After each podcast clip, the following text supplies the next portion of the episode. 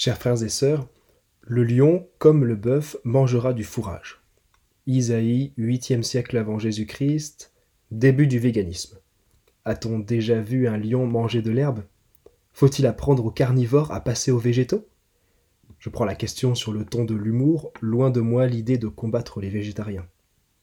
En fait, j'aimerais commencer sur une question que se sont posées d'éminents théologiens. La création originelle et le paradis sont-ils synonymes de la fin de la souffrance animale? Parce qu'un lion qui chasse la gazelle ou un loup qui chasse le chamois, c'est quand même triste pour celui qui sert de repas. Pour saint Aubin d'Aquin, par exemple, la réconciliation de la création est un retour à la perfection. La perfection du lion, c'est d'être un maillon de l'écosystème et de manger une gazelle quand il a faim. Donc cette prophétie d'Isaïe peut être prise comme une image très symbolique pour avoir une idée de la puissance de réconciliation finale que Dieu veut pour la création. La création finale, c'est un retour à la perfection. C'est la fin du désordre causé par le péché. Et c'est Jésus qui va nous l'apporter lui-même lors de son retour glorieux. Mais comme je le disais dimanche dernier, on ne va quand même pas se tourner les pouces en attendant. On a du travail pour hâter et préparer le retour du Christ. Trois points en ce sens. Premièrement, connaître Dieu. Dans la première lecture, le prophète Isaïe décrit d'une manière assez poétique comment sera le Messie qui doit venir. Et parmi les pépites qu'il nous livre, il y a celle-ci qui a piqué mon attention.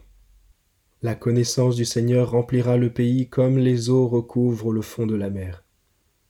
La connaissance, c'est ce petit quelque chose qui vient progressivement à la mesure de notre expérience de la foi, c'est ce qui nous permet d'approfondir notre amitié avec Dieu. Saint Paul nous parle de la parole de Dieu comme vecteur de connaissance. Frères, tout ce qui a été écrit à l'avance dans les livres saints l'a été pour nous instruire, afin que grâce à la persévérance et au réconfort des Écritures, nous ayons l'espérance. Mais la parole de Dieu seule n'est pas suffisante. Il faut du temps et de la patience pour connaître Dieu. De même qu'il faut de l'humilité pour recevoir ce qui nous est transmis. Tout seul, on ne peut pas vraiment connaître Dieu on apprend à le connaître par la transmission de l'expérience des autres et par l'enseignement des successeurs des apôtres. C'est la voie de la tradition et du magistère qu'on accueille dans la foi. Connaître Dieu. Deuxièmement, célébrer l'unité. La connaissance de Dieu étant limitée, il y a un lieu qui nous est offert pour rapprocher la perfection divine. C'est la liturgie. Dans la liturgie, on déploie des rites très concrets qui nous permettent de vivre ensemble une réalité transcendante. Ensemble, on entre dans le mystère de Dieu.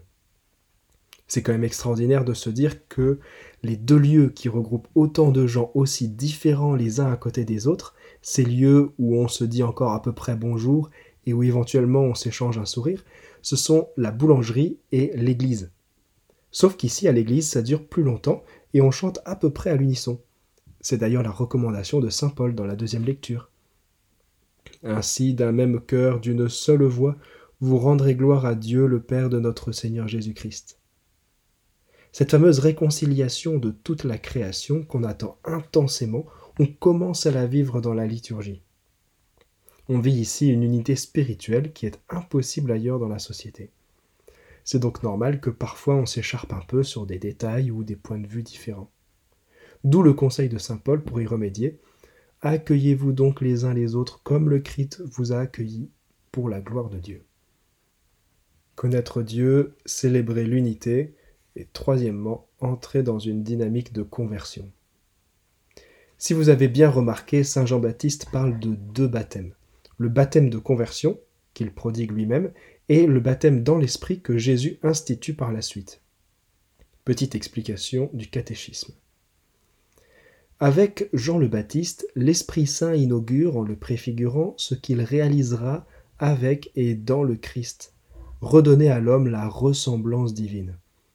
Le baptême de Jean était pour le repentir, celui dans l'eau et dans l'esprit sera une nouvelle naissance. Alors est-ce que ça veut dire qu'avec le baptême chrétien qu'on a reçu, on a enfin la ressemblance divine et qu'il n'est plus besoin de conversion? Oui et non. On a revêtu le Christ, on a retrouvé la ressemblance divine perdue par le péché originel. Mais on n'est pas encore parfait, on a besoin de remettre un petit coup de propre à l'intérieur pour retrouver l'éclat divin. C'est un travail permanent. C'est comme de l'argenterie qu'il faut briquer régulièrement. Cette conversion régulière ne nécessite pas un nouveau baptême dans l'esprit parce que c'est un sacrement qu'on ne reçoit qu'une seule fois. Par contre, on a d'autres moyens qui peuvent ressembler au baptême de conversion dont parle Saint Jean-Baptiste. Examen de conscience, confession, messe, etc.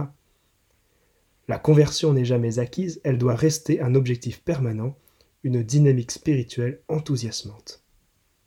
Connaître Dieu, célébrer l'unité, entrer dans une dynamique de conversion.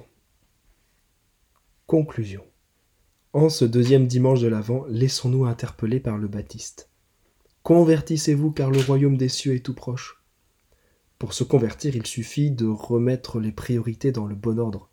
Si je désire vraiment le retour de Jésus-Christ, il faut que le monde soit capable de l'accueillir. Donc il faut qu'on tende vers un monde meilleur.